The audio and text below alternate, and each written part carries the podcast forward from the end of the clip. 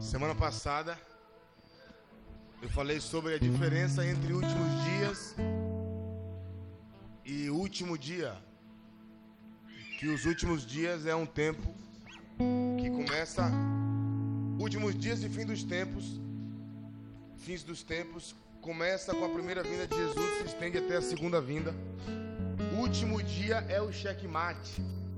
É um dia que está reservado na agenda de Deus, ninguém pode interromper o acontecimento que está reservado para esse dia glorioso. A Bíblia chama de último dia, a Bíblia chama de o dia da vingança do nosso Deus, porque ele será glorioso para nós, mas ele será terrível para aqueles que não crerem na mensagem do Evangelho. Terrível. Hoje, quero falar especificamente sobre. Hoje eu quero falar especificamente sobre o arrebatamento da igreja. Quero falar especificamente sobre o arrebatamento da igreja e dar aqui bastante texto de como Jesus apresenta o arrebatamento da igreja. A primeira coisa que eu já gosto de falar logo no início, né? Tá no corpo da mensagem mas eu gosto de falar, acende essa aqui. Eu gosto de falar já no início sobre isso. A segunda vinda do Messias não se trata de um arrebatamento secreto. William Bonner não vai aparecer na televisão. Dizendo as pessoas começaram a assumir, desapareceram. Não, irmão. Não, não, não, não, não, não, não. Primeiro, não existe arrebatamento secreto se você vai ver em todos os cemitérios do mundo túmulos se abrindo. E detalhe, tem lugar que já foi cemitério, quem mora aqui em Simões Filho e é antigo sabe que o Berlindo, que é a escola, era o cemitério de Simões Filho. Não é mais. Mas tem corpo de gente ali dentro, irmão. Enterrado ali. No ponto parada, no Berlindo aqui. O Berlindo Mamed de Oliveira. Eu estudei lá no na terceira série. Irmão, então como é secreto? Como é secreto? Detalhe, outra coisa importante, que é, é, é, um, é uma expressão que as pessoas usam para afirmar que é um, é um advento secreto. Que Jesus irá voltar e nós seremos arrebatados em um abrir e fechar de olhos. Não está na Bíblia. O que a Bíblia diz é que nós seremos transformados em um abrir e fechar de olhos. A gente vai conferir tudo isso aqui daqui a pouco. Então o seu corpo vai ser transformado em um corpo glorioso e as pessoas que estiverem ao seu lado nesse momento estão não vendo isso. Porque Paulo disse que nós não podemos preceder os que dormem. Nós estamos sendo transformados aqui e todo mundo está vendo. Os mortos estão saindo debaixo do chão. E ninguém é cego, né? Imagina o alvoroço, irmão. Na Bahia, velho. Baiana é um porre, né? Na Bahia, no Rio de Janeiro, o povo que fala mais alto no Brasil é o carioca. Carioca fala alto pra caramba. Desculpa você, carioca, que tá me ouvindo aí, é verdade.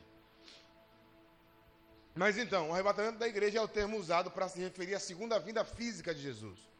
E detalhe, quando se fala Jesus está voltando, a maioria das pessoas usam essa expressão com a ideia de é uma volta iminente. Jesus está voltando. Caiu um prédio não sei aonde, ó. Jesus está voltando. Mas nessa iminência que as pessoas acreditam que ele está voltando, ele não está. Na realidade, ele está sentado, gente. Jesus está fisicamente assentado à destra de Deus, esperando o dia e a hora. Existe um dia e hora. Mas se a expressão ele está voltando significa que ele foi ali e já volta, é verdade.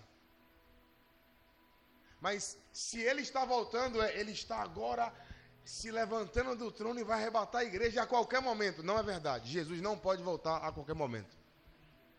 Ele só pode voltar no dia e na hora que o Pai designou. E esse dia e hora só vai chegar, ou quando esse dia e hora chegar na, na realidade, eu ia falar uma heresia forte aqui, meu irmão. Mas não, não vou dizer essa, essa heresia, não. Quando esse dia e hora chegar, a igreja terá cumprido o seu papel. Então Deus não é desorganizado e Jesus não vai voltar amanhã. Certo? Então, a gente vai ver a gente vai ver algumas referências, né? Vamos ver algumas referências bíblicas onde Jesus está falando sobre o arrebatamento da igreja, que é aquilo que vai marcar, né? Como o último dia, o que vai acontecer no último dia dessa era. Em João capítulo 6, vamos para a Bíblia. João capítulo 6, versículo 39. Vamos ler o 39 e 40.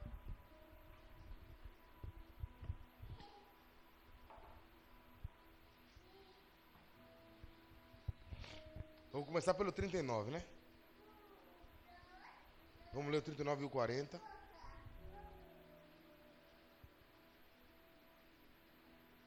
Vamos fazer uma construção aqui para.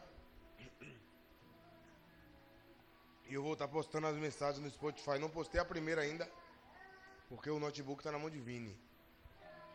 O notebook lá de casa está na mão de Vini, mas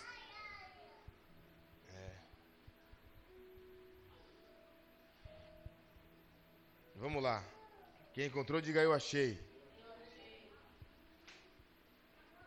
E a vontade de quem me enviou é esta: que nenhum eu perca de todos os que me deu. Pelo contrário, eu o ressuscitarei quando? No último dia. Versículo 44. De fato, a vontade de meu Pai é que todo homem que vir o Filho. Não é o 44, não? 40, então. 41 é? É, de fato, a vontade de meu Pai é que todo homem que vir o Filho e nele crê tenha a vida eterna. E eu o ressuscitarei no último Duas vezes Jesus falando sobre isso. 44 agora. Ninguém pode vir a mim se o Pai que me enviou não o trouxer. Mano, isso aqui é pesado, viu? E eu o ressuscitarei no 54. Quem comer a minha carne e beber o meu sangue tem a vida eterna, e eu o ressuscitarei no último dia. Jesus promete aqui quatro vezes que aqueles que pertencem a Ele serão ressuscitados no último dia. Que aquele que crê e tem a vida eterna será ressuscitado no último dia. Que aquele que foi dado a Ele pelo Pai será ressuscitado no último dia e aquele que come e bebe da sua carne e do seu sangue será ressuscitado no último dia. Então é inegável que Jesus está falando de uma ressurreição física. Porque ele está afirmando que isso aconteceria no último dia. Então, a gente precisa. Ontem, eu, ontem o que, rapaz?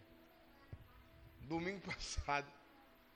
Domingo passado eu expliquei sobre últimos dias e último dia, a diferença dessas duas coisas. Que os últimos dias são desde a primeira vinda de Jesus. A gente leu o texto aqui pra caramba, que deixou isso mais do que claro.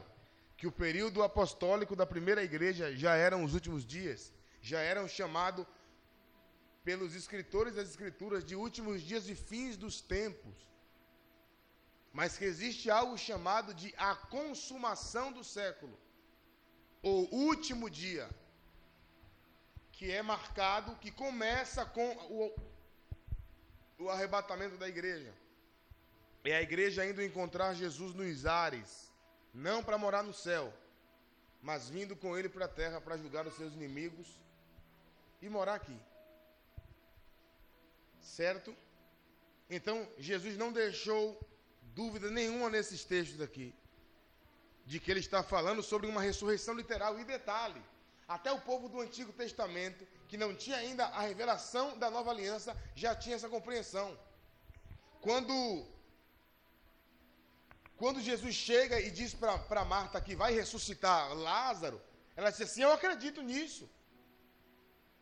Eu acredito que eu vou rever meu irmão na ressurreição do último dia. Então, no meio do povo do Antigo Testamento já se havia uma crença acerca disso. Porque quando Marta afirma isso, não existe o cânon da, da nova aliança ainda. Do, não existe o Novo Testamento escrito. Ok? Então, haverá um último dia. E esse último dia será marcado por arrebatamento da igreja. Jesus destruindo seus inimigos os que não creram na mensagem do Evangelho indo para um lugar que não era para eles irem o Lago de Fogo. Porque o Lago de Fogo foi preparado para o diabo e para os seus demônios, e não para a gente, para a pessoa. E tem uma outra coisa que vai acontecer nesse último dia: um grande julgamento, pelo qual nós, o, o povo da fé, não passaremos. A palavra de Deus diz que aquele que crê tem vida, não entrará em juízo, porque passou da morte para a vida. Nós não passaremos, porque o que é chamado de juízo final, ou o grande tribunal do trono branco, é o momento em que os livros se abrem os livros das obras dos homens.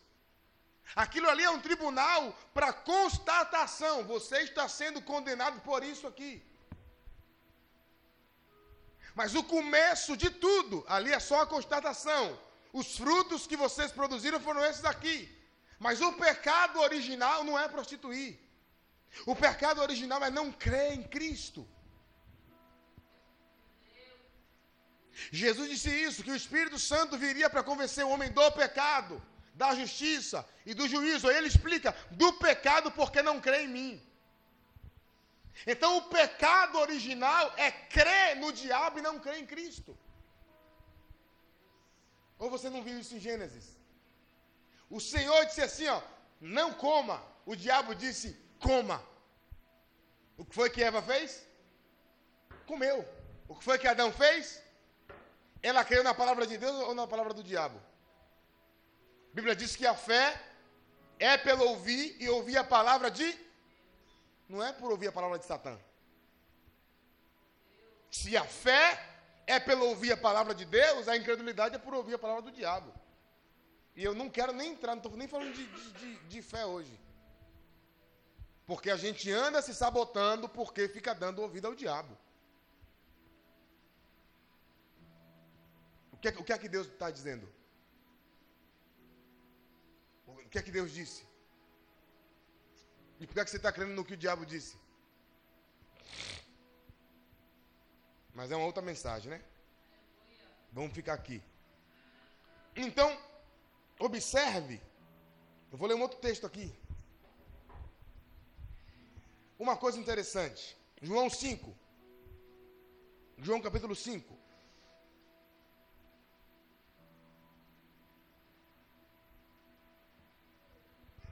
E eu quero que você observe que nesse texto que a gente vai ler aqui agora, Jesus vai falar sobre dois tipos de ressurreição: sobre a primeira e sobre a segunda. A primeira eu vou esmiuçar mais quando eu pregar sobre o milênio. Não, me atrapalhei. Não é isso não.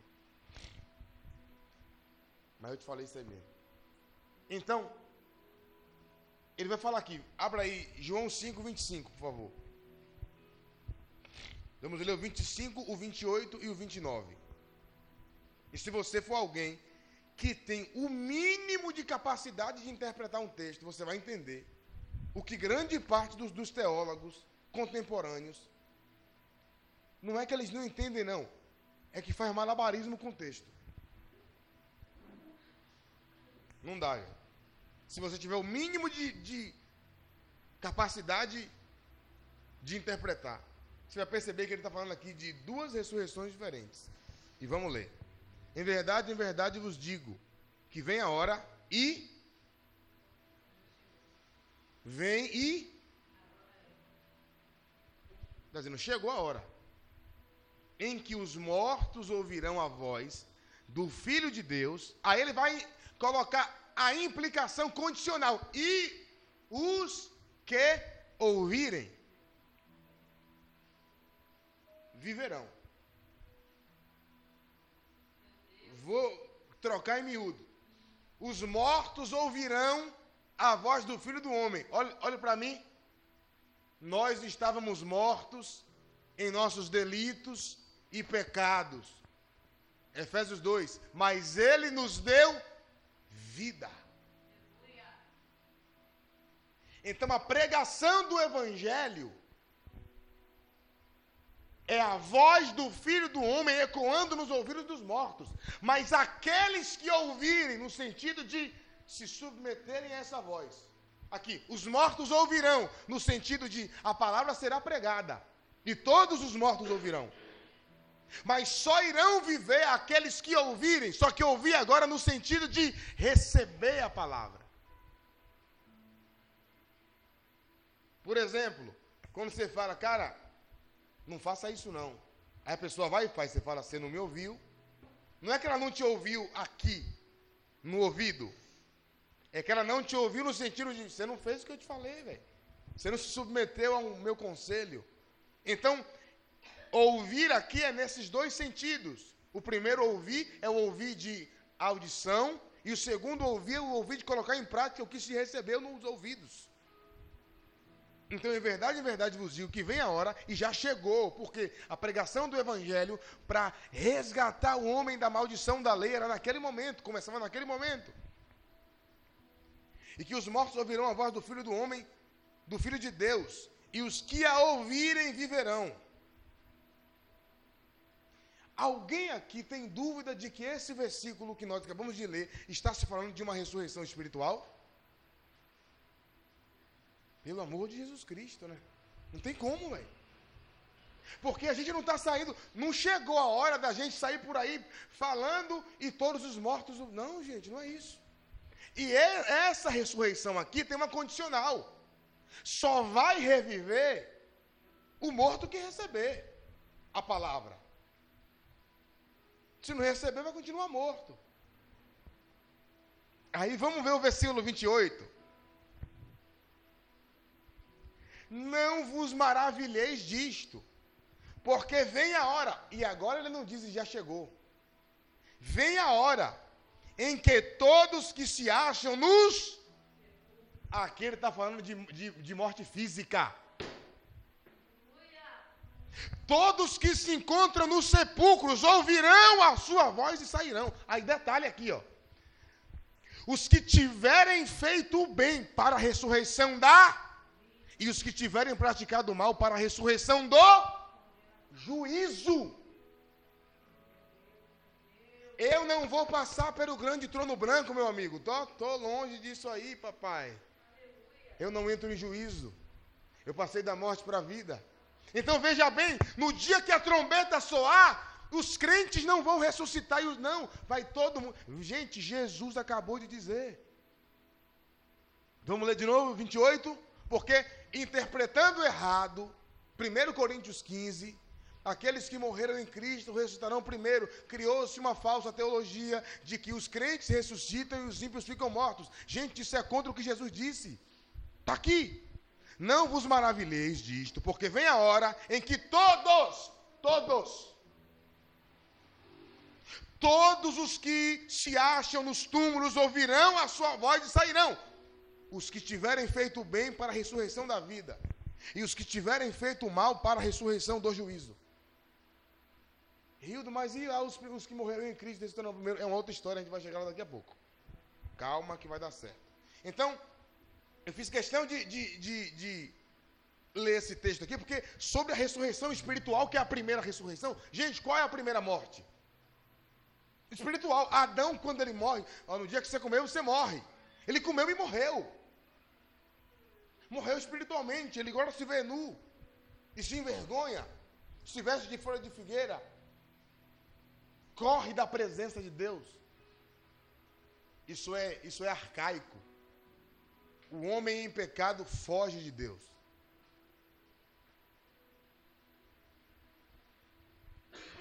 Mas enfim, a, a primeira ressurreição é, um, é uma resposta acerca da primeira morte. A ressurreição que Jesus fala aqui em Mateus, em João 5, 28 e 29, é a mesma da qual ele fala, e eu os ressuscitarei no último dia. Só que aqueles de quem ele fala em João 6, que vai ressuscitar no, no último dia, é os que vão ressuscitar para a vida porque fiz, pra, praticaram bem. Ele não fala em João 6 ali que da ressurreição dos que vão para o juízo, mas vai ressuscitar todo mundo junto. Porque ele acabou de dizer isso aqui. Certo? Então, você vê o seguinte, que Jesus deixa claro que essa ressurreição de sepulcro se abrindo, e todos os mortos saindo de debaixo do chão, acontecerá no último dia. Jesus disse isso em, Mateus, em João capítulo 6, versículo 39. A gente leu primeiro aqui os textos de João 6, ele dizendo que essa ressurreição é no último dia. Então, olha para mim aqui para ele dizer uma, uma bênção. Não tem arrebatamento da igreja e grande tribulação, irmão. Porque é no último dia, meu amor. A não ser que último significa outra coisa diferente do que a gente acha. Último é último. O que é último? O que é último? Último acabou. Último capítulo da série. Acabou. Última temporada, acabou.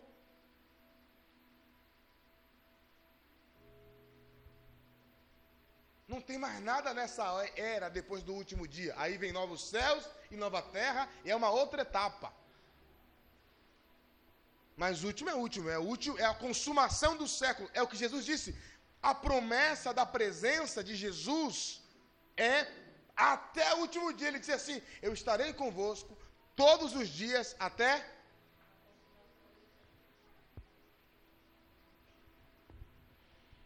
Então a consumação do século acontecerá no último dia.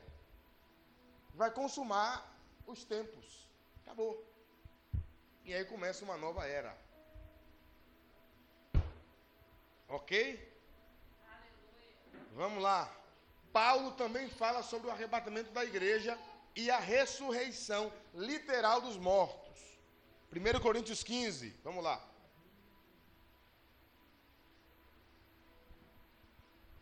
1 Coríntios 15, versículo 51. A gente vai ver aqui Paulo falando que no dia da ressurreição dos mortos, no último dia da qual Jesus falou, é exatamente o dia do arrebatamento da igreja. Vamos lá.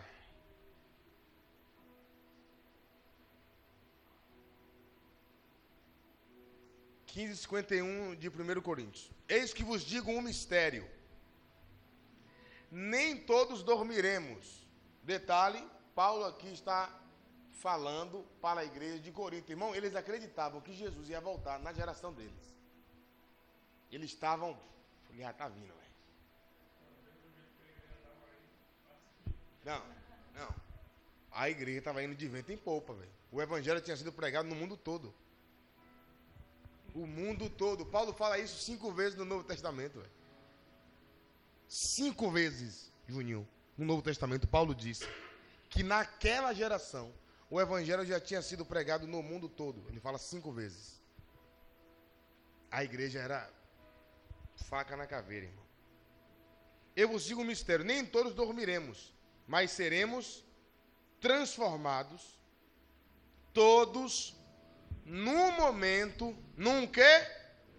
Abrir e fechar de olhos ao ressoar da última trombeta. Gente, última trombeta. O que é, gente, o que é última trombeta? Não tem outra trombeta que vai tocar. Última trombeta. Detalhe: Apocalipse fala de quantas trombetas? O arrebatamento acontece na que é a então a gente passa pelas Então o, pai vai, o pau vai estar tá quebrando. Gente, o pau está quebrando já. Acaba com tudo, mano. Acaba com tudo.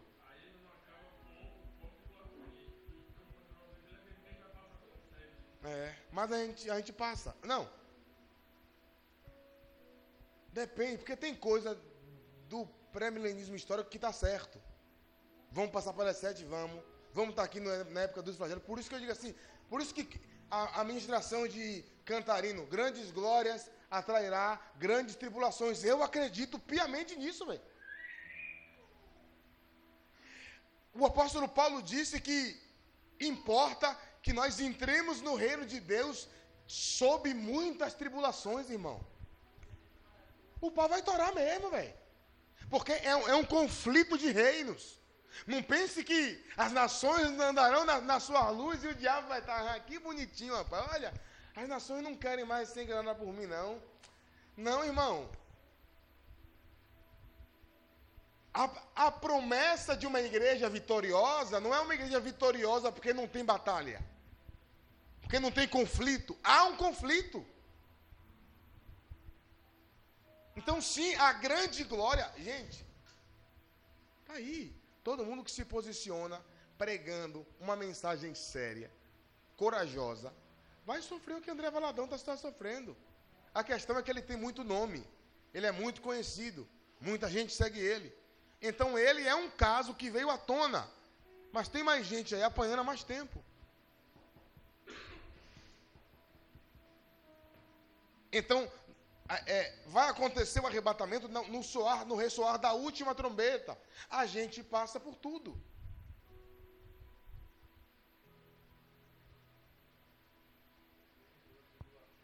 E, e menos pela que eu vou falar sobre ela em Mateus 24.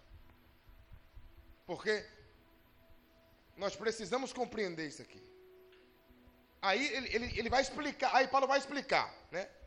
Primeira coisa que você já, já, você já leu aqui. A Bíblia não diz, a palavra de Deus não está dizendo aqui nesse momento. Só se tiver outro versículo por aí que eu não li ainda. Que o arrebatamento vai acontecer em um abrir e fechar de olhos. Não está dizendo isso aqui. Está dizendo que nós seremos transformados em um abrir e fechar de olhos. A trombeta soará. Aí Paulo começa: os mortos ressuscitarão incorruptíveis. O que é isso? Os mortos já ressuscitam em um corpo mega, ultra, power. Tipo Dragon Ball Z. Corpo punk, não vai precisar malhar mais, irmão. Oh, glória a Deus. Chega de creatina. Chega de dura, de ciclo. Deus está falando. Então,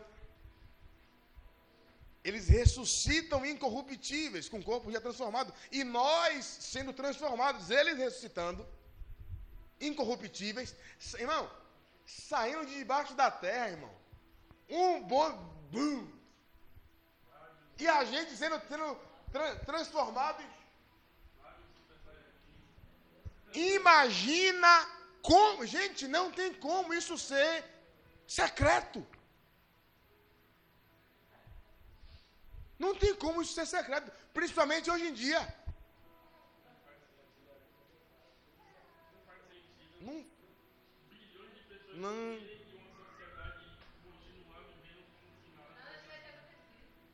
Não, mas o, o, o, detalhe, o ponto não é esse. É que não vai sumir. Não tem sumir. Tem que ser transformado diante dos olhos de todo mundo. Tem sair da cova diante dos olhos de todo mundo. Está todo mundo vendo. Ah, não, mas se Jesus voltar de noite, no Japão vai ser de dia. Não tem, cara, não tem. Mano, sabe o que é, sabe o, que é o mundo, velho? Existe quantos habitantes no mundo?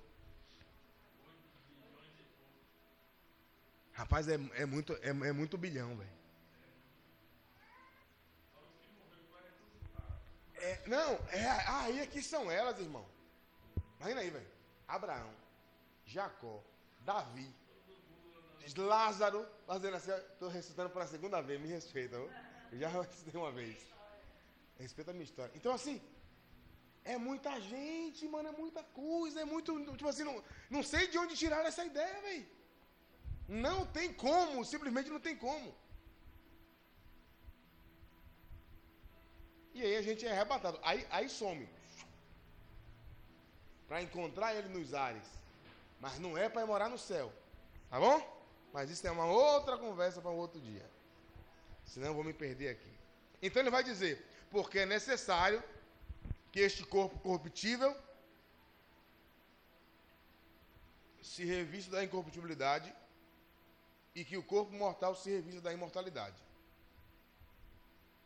Então, é, vamos ler aqui também primeira carta de Paulo aos Tessalonicenses, capítulo 4, versículo 13. Vamos lá. Versículo 13 de 1 Tessalonicenses 4. Vamos ler do 13 ao 17. Paulo vai destruir tudo aqui, viu? Não queremos, não queremos, porém, irmãos, que sejais ignorantes com respeito aos que dormem, para não vos entristecerdes com os demais que não têm esperança. Que esperança? Você vai encontrar quem morreu de sua família, se tiver, morreu na fé, né? Pois se cremos que Jesus morreu e ressuscitou, assim também Deus, mediante Jesus, trará em sua companhia, velho, Opa, aqui, velho. Trará em sua companhia os que dormem. Ora, ainda vos declaramos por palavra do Senhor isto: nós, os vivos, que ficarmos até a vinda do Senhor, de modo algum, prece... agora entenda isso aqui. Agora você vai entender isso aqui. Nós, os vivos, na hora que a trombeta soar, não iremos preceder os que dormem. Não iremos subir. Não, não, a gente não, não, vai primeiro. Você está pegando revelamento. Cadê aqui o texto? Qual, qual é o versículo que eu estou empolgado hoje? Hum, aqui não tem número. Lê aí, para me mexer aqui. Tá, achei. De modo algum precederemos os que dormem, porquanto o Senhor mesmo dada a sua palavra de ordem, ouvida a voz do arcanjo e ressoada a trombeta de Deus, descerá dos céus, e os mortos em Cristo ressuscitarão primeiro. Primeiro de quê? Primeiro, ou seja, antes da gente ser arrebatado, os mortos ressuscitarão primeiro. Esse é o contexto. Não tem lugar nenhum aqui que os mortos em Cristo ressuscitarão primeiro do que os que não morreram com Cristo. Não tem lugar nenhum isso. Tem que nós não preceder. Contexto, gente. Nós, os que ficarmos vivos, não precederemos os que dormem. Aí Paulo vai explicar. Porque vai se ouvir a voz do Senhor, o ressoar da trombeta, voz do arcanjo. Os que morreram em Cristo ressuscitarão primeiro. Aí ele vai dizer, ó, depois depois de quê? Depois do que aconteceu? Primeiro, depois nós, os vivos que ficarmos, seremos arrebatados juntamente com eles entre as nuvens para o encontro do Senhor nos ares. E assim estaremos para sempre com, com o Senhor. E não tem aqui para sempre com o Senhor no céu.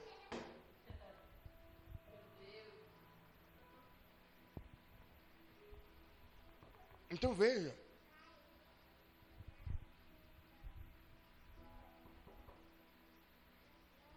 que Paulo está dizendo que o Senhor ressuscitará os mortos no dia da sua segunda vinda física.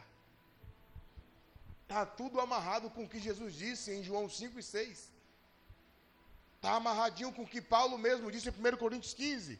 E agora dizendo em 1 Tessalonicenses 4, do 13 ao 17. Ok? Se, e detalhe, Se Paulo falasse aqui de, de, diferente, não é, não, não é sagrado, porque ia estar contra o que Jesus disse. Certo? Então vamos lá. É, não há possibilidade de haver um arrebatamento secreto. Eu, eu vou te provar aqui agora.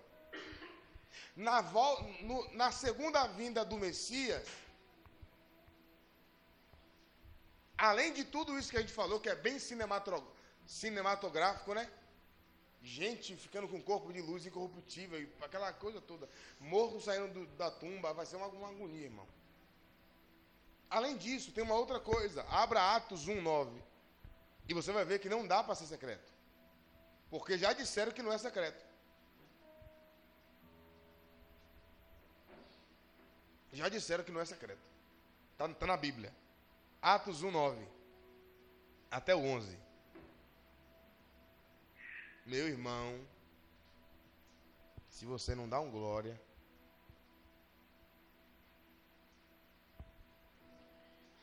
Ditas estas palavras, Jesus foi elevado às alturas, à vista deles. A o quê? À vista deles. E uma nuvem o encobriu dos seus olhos.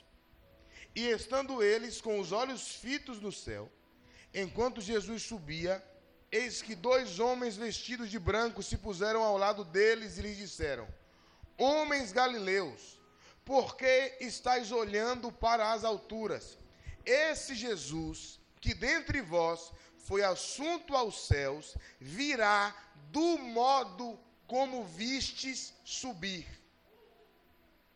É secreto? Jesus tá, estava aqui com Pedro, Tiago e João e sumiu. Foi isso que aconteceu? Não foi isso, cara. E os anjos estão aqui dizendo: Vos calma, cara. Tá de boa. E detalhe, essa palavra aqui é para os doze apóstolos mesmo. Eles verão. Porque eles vão ressuscitar e eles vão ver. Vai ser literal. Vai se cumprir para eles, literalmente. Ressuscitados, corpos gloriosos, vendo o Messias vindo entre as nuvens.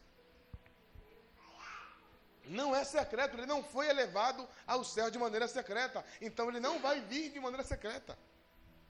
Porque vai acontecer na vinda como foi a ida.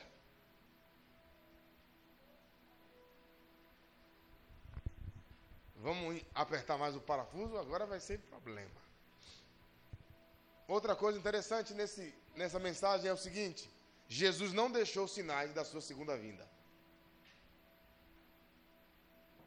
A gente vai esmiuçar isso aqui muito mais quando a gente for para a parte de Mateus 24 mas aqui já dá para a gente ter uma ideia.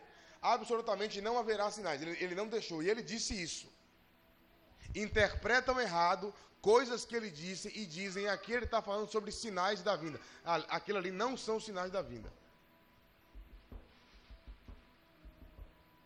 Sobre a segunda vinda dele, ele disse: não tem sinal. Mateus 24, 36 e 37, por favor. Vamos ler.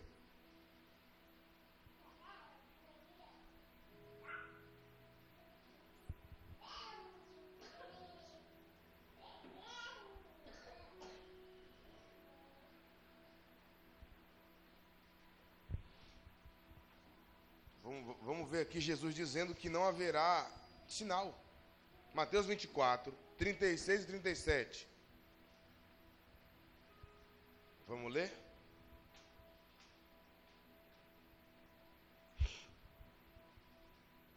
Come on. Somebody. Hoje estão pentecostal.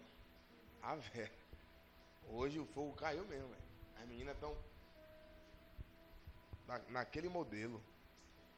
Rapaz. Mas a respeito daquele dia e hora. Primeira coisa, tem um dia e uma hora. A respeito daquele dia e hora. O que é que ele disse, irmão? E detalhe, deixa eu, deixa eu só lhe explicar aqui uma coisa.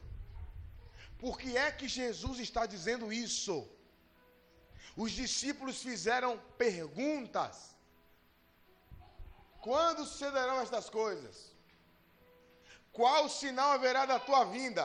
E essa vinda aqui não é a segunda vinda. Ele não está perguntando isso. Eles nem, nem, acreditavam que Jesus ia, ia, ia, ia, morrer. Então eles nem não estão perguntando sobre uma coisa que eles não creem. E a terceira pergunta é o seguinte: e qual será haverá da consumação do século, do último dia? Aí Jesus vai dizer: mas a respeito daquele dia e hora, ninguém sabe, nem os anjos dos céus, nem o filho, obviamente o filho encarnado, não, sabia, né? Hoje ele sabe, senão o pai. Pois assim como foi nos dias de Noé, também será a vinda do filho do homem.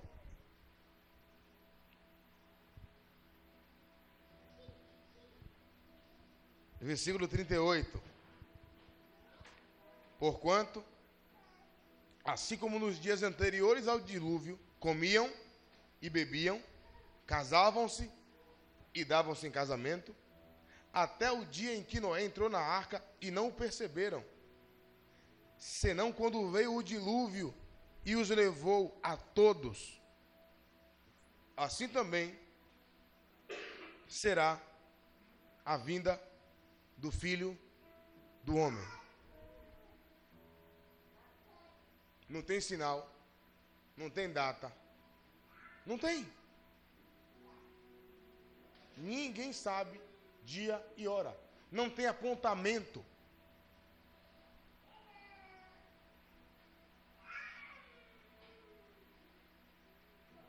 E detalhe, essa expressão aqui, que comiam, bebiam, causavam-se e davam-se em casamento, isso aqui não pode ser mal interpretado. Aqui Jesus está dizendo o seguinte: vai estar todo mundo com a sua vidinha normal. Casar não é errado, dar-se casamento não é errado, comer beber não é errado. Vai estar todo mundo vivendo, como nos dias de Noé. E aí, ele vem. Ninguém está esperando. Ele vem. Jesus vai voltar, irmão. Uma outra coisa importante que nós precisamos entender aqui: Jesus não virá a qualquer momento. Não, não. Abra Salmo 110, verso 1, por favor. Eu já estou caminhando para o fim.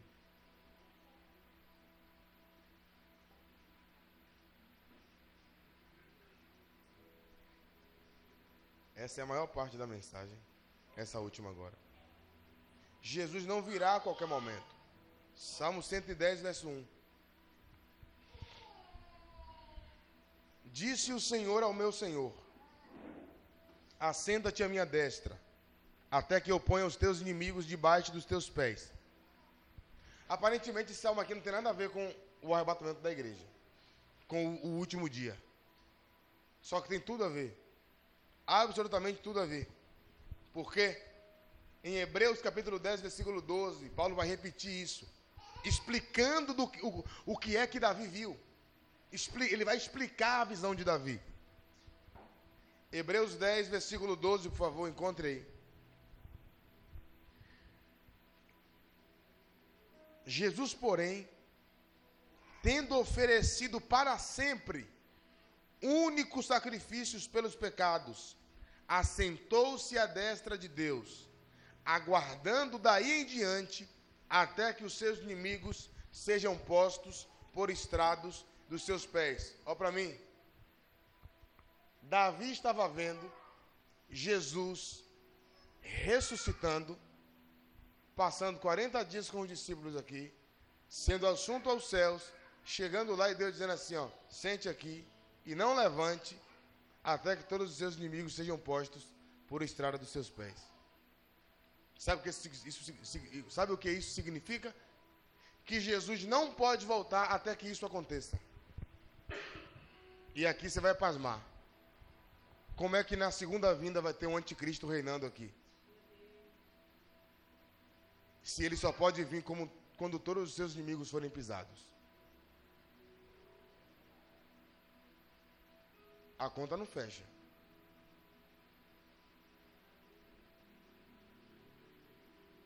Essa conta não está batendo. Sente aqui, você só sai quando todos os seus inimigos, quando os seus inimigos forem postos debaixo dos seus pés, pisados.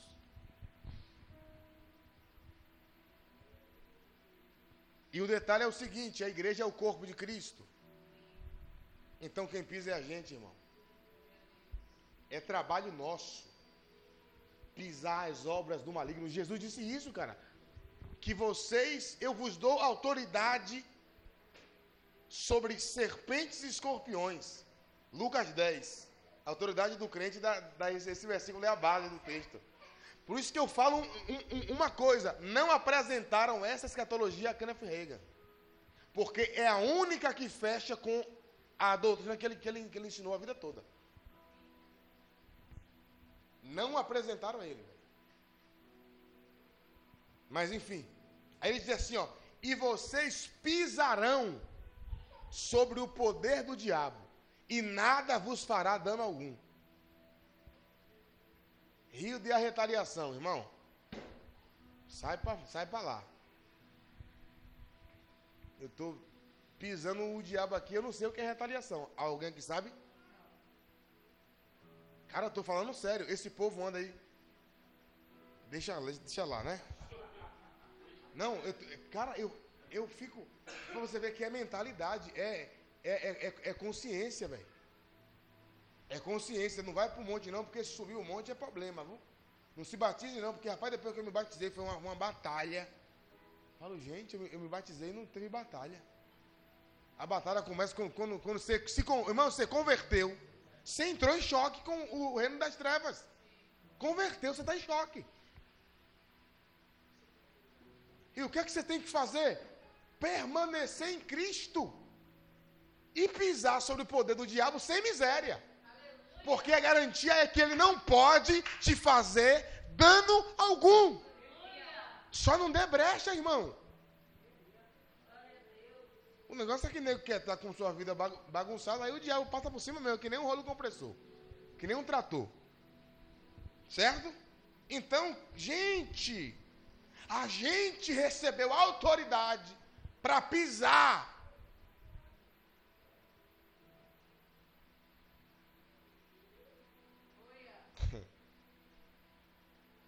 E aí o apóstolo Paulo vai dizer o seguinte: em breve o Deus de paz, esmagará Satanás debaixo dos vossos pés. Quem pisa? A igreja.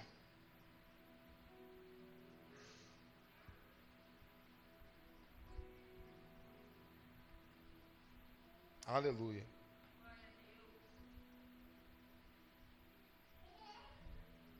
1 Coríntios 25.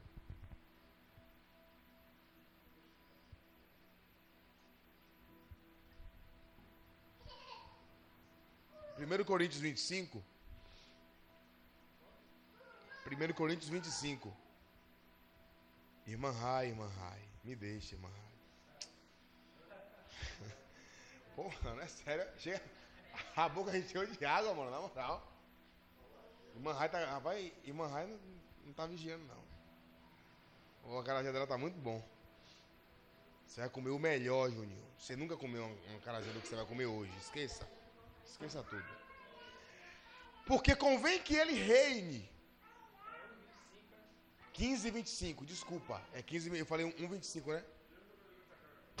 Opa, Rodolfo. 15 e 25. 15 e 25, velho. Terceiras preso, 15 e 20. Irmã Raika falou, foi mesmo. Não tá vigiando, não. Ave Maria, ela falou, velho? Ela tá falando Ave Maria? É? Vamos lá. Porque convém que ele reine. Até que haja. Gente, gente, olha para mim aqui você vai ver que Paulo está falando da mesma coisa que Davi falou e que ele acabou de explicar em Hebreus. Ele vai falar aqui agora. Em, é, dando mais contexto, dando mais detalhes. Enquanto Jesus está sentado à destra de Deus, os seus inimigos estão sendo postos debaixo dos seus pés, que é a igreja. Aí Paulo vai dizer: convém que ele reine, ele quem? Cristo. Até que haja posto todos os inimigos debaixo dos pés. O último inimigo a ser destruído é a morte. Porque todas as coisas sujeitou debaixo dos pés. E quando diz que todas as coisas lhe estão sujeitas, certamente exclui aquele que tudo lhe subordinou. Quando, porém, todas as coisas lhes estiverem sujeitas, então o próprio filho também se sujeitará àquele que todas as coisas lhe sujeitou, para que Deus seja tudo em todos. Paulo, esse texto aqui de 1 Coríntios 15 é o texto que ele fala sobre é, abrir e fechar de olhos, para lá, para lá, para lá. É, entendeu? Então, ele. É desse jeito que vai acontecer, irmão. Desse jeitinho aqui. Versículo 24. E então, então o que? Depois que ele haver posto todos os seus inimigos debaixo dos seus pés, e todas as coisas lhes estiverem sujeitas, então virá o fim. Irmão, eita, meu Deus do céu. Jesus não vai voltar enquanto todas as coisas não lhes estiverem sujeitas. Eu não estou dizendo que todo mundo vai ser crente. Eu não estou dizendo que não vai existir mais gente que vai. Não estou dizendo isso. O que eu estou dizendo é que a maior influência sobre a terra será a igreja e o reino de Deus.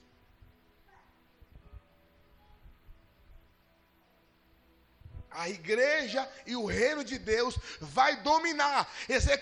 Ezequiel não, Daniel disse que a pedra cortada sem auxílio de mão dá no pé da estátua, cresce, cresce, cresce até encher toda a terra. O reino de Deus vai estar dominando a terra no dia que Jesus voltar. Todos os inimigos postos debaixo dos pés machismo, feminismo, racismo, tudo que é ismo aí de ruim. Comunismo, que podia se chamar também de desgracismo. Quem inventou o comunismo foi o diabo, velho.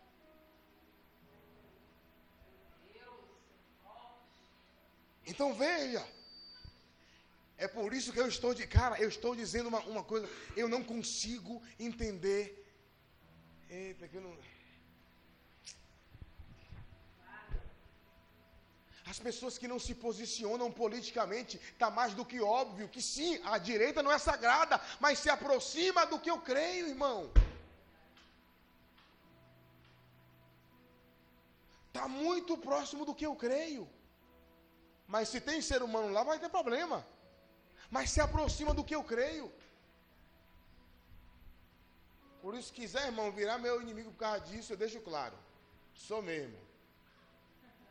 E quando você. Marcelo me disse uma, uma, uma coisa séria, ele disse, Rildo, quando eu me posicionei que eu disse eu sou de direita, eu fiz muito inimigo.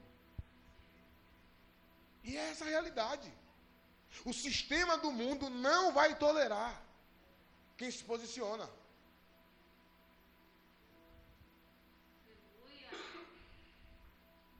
Então veja bem. Os inimigos de Cristo já estão vencidos desde a cruz. A Bíblia diz que ele despojou os inimigos. Que ele expôs as potestades e principados publicamente. Mas, mas olha para mim. Nós, como igreja, como seu corpo, somos responsáveis em aplicar a vitória de Cristo aqui agora. É uma vitória cumprida espiritualmente. Está pago. Está resolvido. Mas nós somos responsáveis por cumprir, por aplicar historicamente essa vitória. Vamos lá? Os inimigos que foram vencidos por ele agora têm que ser esmagados por nós. Rio do que significa o inimigo vencido. Não havia pregação do evangelho antes da cruz. Não havia novo nascimento antes da cruz. O homem mais extraordinário antes da cruz era pecador caído, fracassado, separado de Deus. Romanos 3 deixa isso muito claro.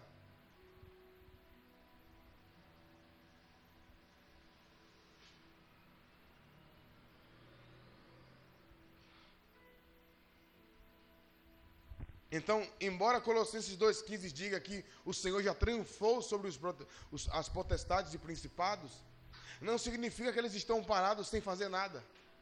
Então, quer aprender alguma coisa com o diabo, não desista nunca. o cara já perdeu, velho. O cara não para, irmão. E o crente lutando a partir da vitória está desviando, irmão. Pelo amor de Jesus Cristo, viu? Então, Jesus não virá a qualquer momento, ele virá quando o dever de casa da igreja estiver cumprido. E uma igreja fraca não vai cumprir esse papel. Uma igreja poderosa irá cumprir esse papel. E a igreja do fim é a igreja descrita em Efésios 4 e 5. A igreja de Efésios 4 é aquela que não se engana com mente de doutrina, irmão. Que não é levada de um lado para outro, que nem criança. A igreja de Efésios 5, a Bíblia diz que ela é gloriosa, sem mancha, sem mácula, sem ruga. Significa que o quanto mais nos aproximarmos do fim, a igreja não estará pior, ela estará melhor. E outra coisa que eu vou lhe dizer aqui, me perdoe se você nunca ouviu isso. O amor de muitos esfriará, não se refere a esse tempo nosso. Eu vou explicar quando eu estiver pregando sobre Mateus 24, que quando fala disso. Não está falando sobre isso, cara. Haverá um triunfo da igreja nos, no, enquanto mais estivermos nos aproximando do último dia a igreja estará brilhando mais. Porque ela será no, no, no, no, último dia, ela será gloriosa, sem mancha, sem ruga e sem mácula. É assim que nós estaremos. Aleluia. Então veja bem.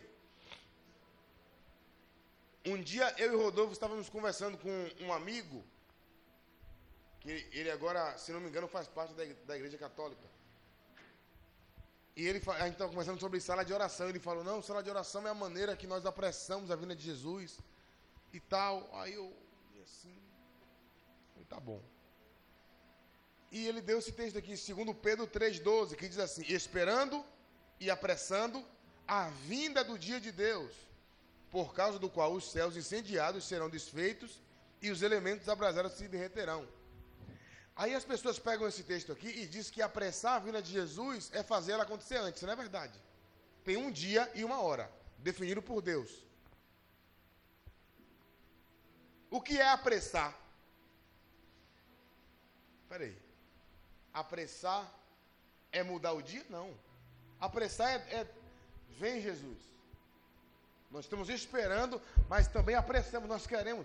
Mas não significa que ele, que ele vai mudar o dia que ele definiu por causa disso. Apressando é o nosso anseio. Não significa que o nosso anseio será atendido. Ele tem dia e hora. Eu anseio pela vinda física e visível de Jesus. Não significa que ele vai vir amanhã só porque eu quero. Ele tem dia, ó, a respeito daquele dia e hora. Tem um dia e tem uma hora. Jesus eu quero. Porque Jesus não é nossa esposa, irmão, que a gente quer sair uma hora e ela está se arrumando ainda para. Aí você bora dentro lá e você já vai saindo, pe pegando as coisas e ela atrás, passando a maquiagem, pegando o menino. Você apressa na sua esposa nesse sentido. Deus não. Deus você, vem Jesus. que lindo que você me anseia assim a minha volta para a gente. Mas não é assim não. Aí o pai fala assim, ele não vai não. Não, não, é, não é pressão. Isso não significa que a gente não vai cantar Maranata. Significa que nós iremos cantar Maranata e provocar, cumprindo o nosso papel, o dever de casa. A maior canção Maranata não é a que a gente canta com os lábios, é a que a gente canta com a vida. Irmão, prega o Evangelho. Pise os inimigos de Deus. E se for possível, perca a amizade. Eu perco qualquer amizade por causa do Evangelho, irmão. Se não, se, se não quiser se enquadrar, pode ser meu inimigo. Tem nenhum problema. E Camila é pior do que eu, velho. Camila é. Ah, de core. Não, ah, irmão, você não quer não? Então, pode ser meu inimigo. Você vai me, me odiar, porque eu estou dizendo para você a verdade, você vai me odiar. E eu não vou ficar triste. Não ficar triste porque você está indo para o inferno, não é? Mas então, Deus já estabeleceu, segundo a sua própria autoridade, o dia que Jesus irá voltar. E como Deus é soberano, o dia que ele marcou para Jesus voltar, ele cuida de levantar homens e mulheres comprometidos com o seu reino que irão ter cumprido esse papel. Tá tudo no planejamento, irmão. Que nem de Rinaldo. Tá tudo no planejamento. Tá tudo no script.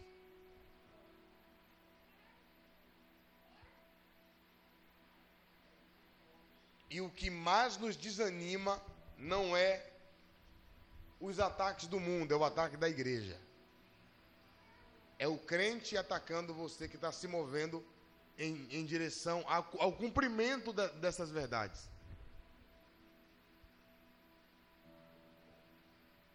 Porque por muito tempo a gente ouviu a mensagem de o diabo está vindo aí com o anticristo, com a besta, com a fera, com a branca de neve, com a bela, com o pica-pau reinar sobre a terra.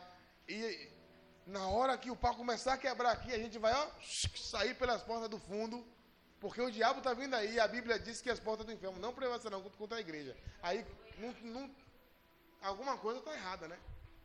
E obviamente não é a Bíblia que está errada. Amém? Semana que vem eu vou continuar. Acredito que vou falar sobre o milênio. E depois do milênio, vou falar sobre Mateus 24. Mateus 24 é pau de dar em doido. Mateus 24 é pau de dar em doido. Eu comecei a explicar a Bia uma vez dentro do carro. A empolgação da irmã não deixou eu concluir. Não sei como eu não vi isso antes, meu Deus. Eu também não, não tinha visto. Por isso que eu louvo a Deus pela vida de Henrique Smith, velho. No dia que eu encontrei, eu, eu, quem era que eu segui? Eu seguia Coraiola. Não, eu seguia Ricardo Ribeiro. Aí Ricardo Ribeiro chamou ele para fazer uma, uma, live. Aí eu fiquei na live porque disse que ia falar sobre o anticristo, não sei o que eu fiquei. Porque eu já tinha desistido de, de escatologia, porque nada fazia sentido, velho. Falei, não, isso aqui, não, isso aqui não, é, não, é, verdade, não. Só que eu não sabia o que era verdade. Eu sabia o, o, que, o que não era a verdade, mas o que era eu não sabia ainda. Aí ele começou a falar, eu falei, velho, esse cara tá certo, véio. Aí eu comprei o, o, livro dele. Aí eu comprei o livro dele, estava para chegar, Coraiola fez uma live com JB Carvalho, e eu vi os dois falando a mesma coisa. E aí J, JB fala do livro que vende na editora dele, é a editora Chara, que é o livro Escatologia Vitoriosa. A gente comprou na hora, que era em, no Kindle, era digital. E aí sentou eu e Rodolfo lá na mesa da casa dele, a mesa de mármore. E a gente passou quatro horas, velho. Sem conseguir chegar, nem sair dos, dos dez primeiros versículos de, de Mateus 24, velho. E a gente, mano, como é que a gente não viu isso aqui antes? É, não dá, velho. Deus deu pros caras, velho. E eu, meu Deus, como é que eu não vi antes, mano? Isso aqui, velho. Então, enche o seu coração de esperança, porque o diabo tá lascado, irmão. Tá. Porque, e, e é por isso que ele fica desse jeito tentando de uma forma ou outra lançar falso ensino, porque o falso ensino enfraquece a igreja. Entende isso? O falso ensino enfraquece a igreja. Deus abençoe aí vocês, em nome de Jesus. Pai, nós te louvamos por esse momento precioso que nós tivemos aqui na Sua presença. E nós queremos encher o nosso coração de expectativa pelos dias vindouros, aquilo que o Senhor está fazendo e por aquilo que o Senhor vai fazer nos próximos dias.